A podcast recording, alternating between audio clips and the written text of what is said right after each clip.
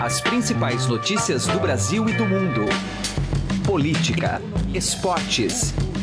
Informação com a credibilidade do maior jornal do país. Estadão Notícias. Olá, tudo bem com você? Eu sou Emanuel Bonfim e está começando a partir de agora mais uma edição do Estadão Notícias, nosso podcast com análises, entrevistas e informações sobre os temas mais importantes do momento no Brasil e no mundo. Antes impensável, o risco de surtos de doenças já erradicadas no Brasil aumentou consideravelmente. Os casos de sarampo, por exemplo, têm se multiplicado por alguns estados do país. Já são 475 casos confirmados de sarampo neste ano no Brasil. A poliomielite também entrou na rota de preocupação do Ministério da Saúde.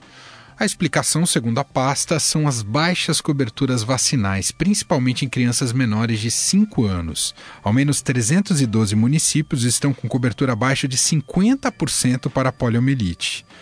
Você sabia que pais podem perder a guarda dos filhos se insistirem em não vacinar as crianças? O ato é ilegal porque a imunização está prevista no Estatuto da Criança e do Adolescente. Conversamos sobre este assunto aqui no programa com o presidente da Comissão de Direitos Infanto-Juvenil da OAB São Paulo, Ricardo Cabeçon. Daqui a pouco, Carolina Ercolim apresenta essa entrevista. A edição de hoje ainda conta com a tradicional agenda econômica da semana, com os comentários da editora do Broadcast Econômico da Agência Estado, Silvia Araújo. O índice de atividade econômica do Banco Central e a inflação medida pelo IPCA 15 são alguns dos temas que vão mexer com os próximos dias. Você pode ouvir e assinar o Estadão Notícias tanto no iTunes quanto em aplicativo para o Android. Estamos também disponíveis nas plataformas de streaming Deezer e Spotify. Ouça e participe. Estadão Notícias. Economia.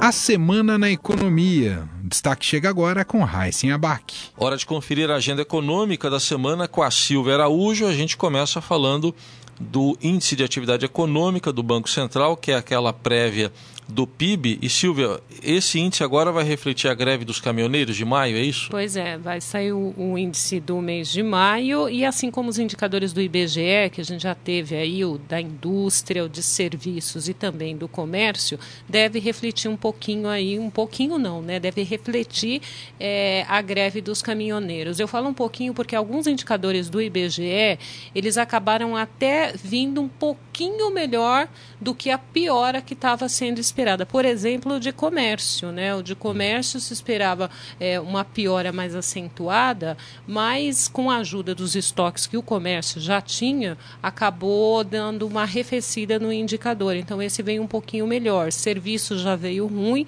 e a indústria a gente daquele jeito, né, Raíssa, que a gente comenta sempre aqui. A indústria realmente está sem força de tração.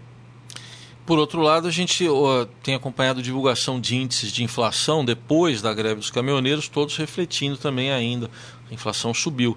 E vai sair mais um agora, o, o IPCA 15 de julho já. Isso, vai sair na sexta-feira o IPCA 15 de julho. E nesse, o que poderemos observar é o expurgo desse efeito da greve dos caminhoneiros que pressionou o índice de junho. O índice de junho, lembrando, ele ficou acima de 1%.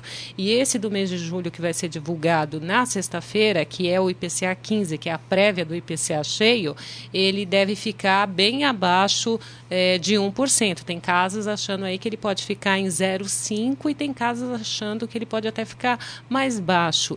Isso porque, além de expurgar esse efeito da greve dos caminhoneiros, tem uma contribuição dos preços dos alimentos que começam a cair um pouco. Então, vai refletir diretamente nesse indicador. Vamos esperar então por esse índice. Agora, Silvia, da semana passada, que acho que talvez ainda respingue nessa semana, a gente viu aquele trabalho intenso né, dos parlamentares para saírem de férias, para o recesso, e teve algumas pautas bomba lá no Congresso. Uma delas é que derrubou aquele veto a, a reajuste salarial para aquelas categorias que não tinham combinado nada ainda. Né? Então, abre caminho para elas reivindicarem. Pois é, Raíssa, eles saem de férias e deixam aí a conta, né? E a conta vem para 2019, né?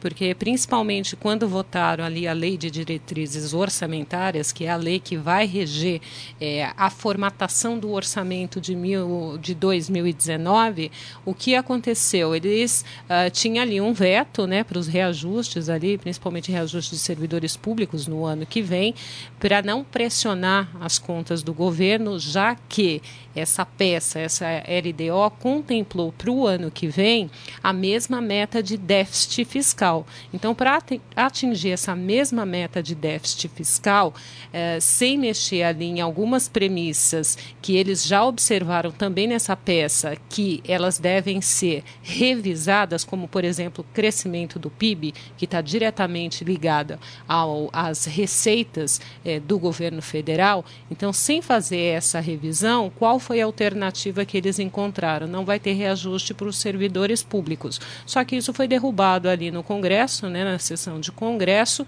e alguma coisa vai ter que ser feita lá na frente para revisar esses dados e para a conta fechar. Uma coisa interessante é que o relatório ali da, da LDO, ele deixou uma brecha que é para o próximo governo uh, alterar lá no primeiro trimestre do ano que vem, fazer uma revisão de toda a conta do orçamento. Uhum. Ou seja, eles já tinham é, em mente que aqueles números com os quais eles estavam trabalhando é, para formatar essa lei que vai reger o orçamento do ano que vem, esses números já estão defasados. Então talvez aí dá para explicar um pouquinho esse silêncio que é conveniente até dos candidatos, os pré-candidatos. Ninguém está querendo se intrometer nesse assunto agora, porque tira voto também, né? É, isso tira voto. E, e, e deve ter isso. Isso deve ter passado na cabeça dos parlamentares, né, uhum? Você sim. não acha? É. Porque como é que eu vou sair de férias? Praticamente você apaga as luzes do Congresso, né? Para esse ano, para essa legislatura. Algumas coisas ainda devem ser votadas uhum. ao longo desse ano, mas poucas coisas. Umas três ou quatro pautas aí interessantes para a economia. A gente tem a questão da das distribuidoras da Eletrobras, da própria privatização da Eletrobras, que parece que vai ficar realmente para o ano que vem, a questão da cessão onerosa ali da Petrobras, que é importante porque devolve recursos para a Petrobras, uhum. que está precisando desses recursos para bater dívidas, e algumas outras pautas menos importantes devem ser votadas nesse ano, pelo menos essa é a perspectiva uhum. do governo. E por que, que elas são importantes? Elas são importantes para fazer caixa. Na semana passada, o ministro da Fazenda, Eduardo Guardia, ele deu uma entrevista para o broadcast da Agência Estado e nessa entrevista ele disse que o governo, a equipe técnica do governo, está preocupada com os próximos governos, que para 2018 as contas estão equacionadas. Então, como você bem disse, uhum. isso que foi aprovado na semana passada pelo Congresso Nacional vai se refletir uhum. e é uma fatura que o próximo presidente da República e a próxima equipe econômica vai ter que engolir ou arrumar um jeito uhum. ali de equacionar. Problema já para começar o futuro governo. Essa foi a Silvia Araújo com a agenda econômica da semana. Obrigado, Silvia. Até mais. Até. Estadão Notícias. Saúde. As baixas coberturas vacinais no Brasil, principalmente em crianças menores de 5 anos, acenderam uma luz vermelha, segundo o Ministério da Saúde. O destaque chega com Carolina Ercolim. Um dos principais fatores apontados por especialistas para o risco da volta de doenças já erradicadas, como o sarampo e a poliomielite, é a queda na cobertura vacinal, que está abaixo do recomendado, né, 95%, em vários estados. E aí, quando a gente está falando de crianças menores de 5 anos, aí que acende uma luz vermelha mesmo no país. Mais sobre esse assunto com o presidente da Comissão de Direitos Infantos Juvenis aqui da OAB de São Paulo, o doutor Ricardo Cabezon, está conosco. Doutor, como vai? Tudo bem. Talvez nem todos saibam, mas não vacinar crianças é ilegal, né? Então, na verdade é o seguinte, né? O Estatuto da Criança e do Adolescente, ele no artigo 14, parágrafo 1 ele diz que é obrigatória a vacinação de crianças nos casos recomendados pelas autoridades sanitárias. E nós temos uma legislação que trata de, de, das vacinas obrigatórias, né, que são estipuladas num calendário. Então, é sim obrigatório, porque o, o direito da criança ele não é um direito disponível. Não é o pai, não é a mãe que decide se vacina ou não. Na verdade, é uma obrigação eles levarem a vacinar. E se eventualmente eles, por exemplo, se recusam a cumprir esse tipo de, de normatização, de dever, né, o, o descumprimento dessa situação leva eles, por exemplo, a submeter a uma sanção civil, né, que eles podem vir até a perder o poder familiar.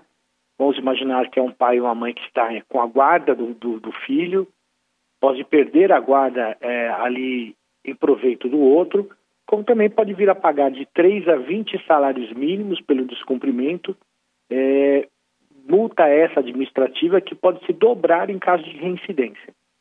Doutor, e qual que é o elo aí entre a justiça e os pais? O problema maior que nós nos deparamos é a, é a falta é, de detecção né, dessa questão. É, por quê? Porque uma das da, dos elementos, dos elos mais importantes aí dessa corrente protetiva, que é a escola, é, não está conseguindo obter a, a, a, a carteira de vacinação, né? Nós tivemos uma, nós tivemos algumas decisões judiciais, até em virtude é, dessa migração que nós estamos hoje tendo, uma questão hoje factual no Brasil, né, a migração de venezuelanos e, e pessoas de outros países, e foi é, já decidido que não é necessária a carteira de vacinação para fazer a matrícula. Porém, ela precisa é, ser entregue.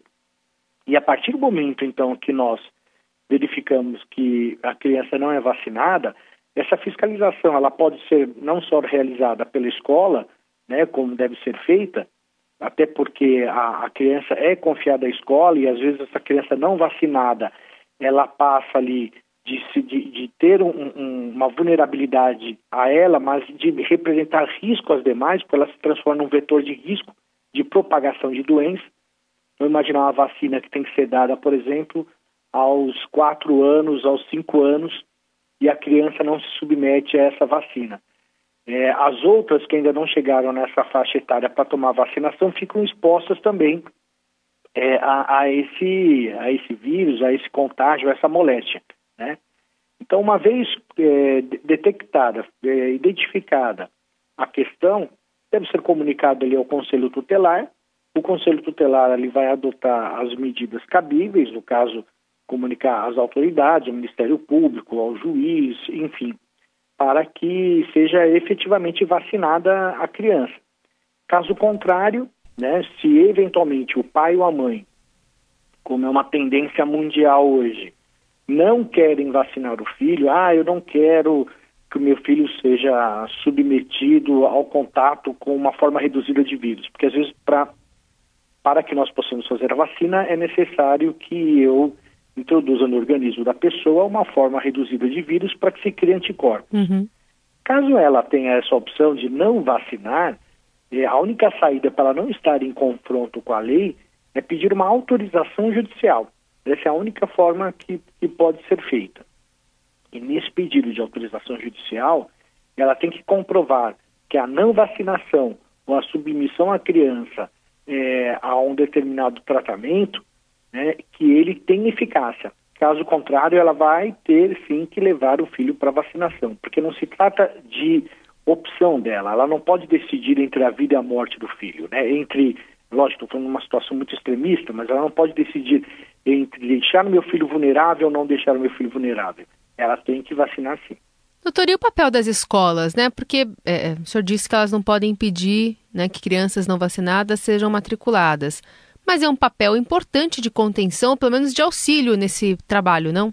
E isso até em razão de algumas decisões judiciais que vêm afastando ali a obrigatoriedade da apresentação da carteira de vacina no ato de matrícula até por conta, como foi dito, da migração, por exemplo, de hoje nós temos crianças venezuelanas que não têm carteira de vacinação brasileira, né?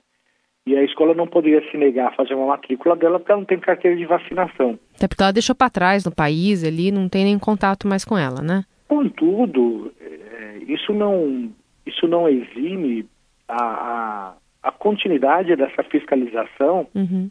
e até mesmo da, da, de forçar ali uma apresentação desse documento no mais curto prazo possível. Pedir para que se regularize ali, por quê?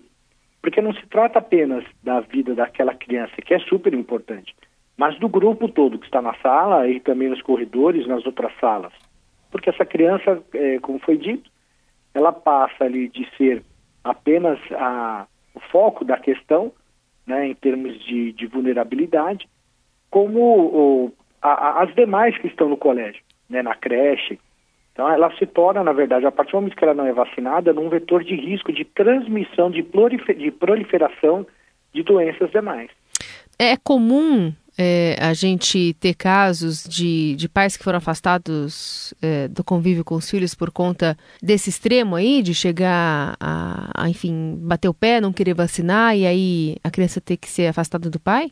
Olha, eu desconheço algum caso que tenha chegado a esse extremo é, do afastamento do poder familiar, da suspensão ou da destituição. Uhum. Essa é uma medida realmente muito extrema que tem que estar tá ali corroborada com abandono, né? Então, se a gente verificar que a criança está realmente em estado de abandono e o fato dela não ser vacinada apenas foi um indicativo de como os pais conduzem a educação dela, então isso pode ser ali um dos elementos que corroboram para a perda do poder familiar.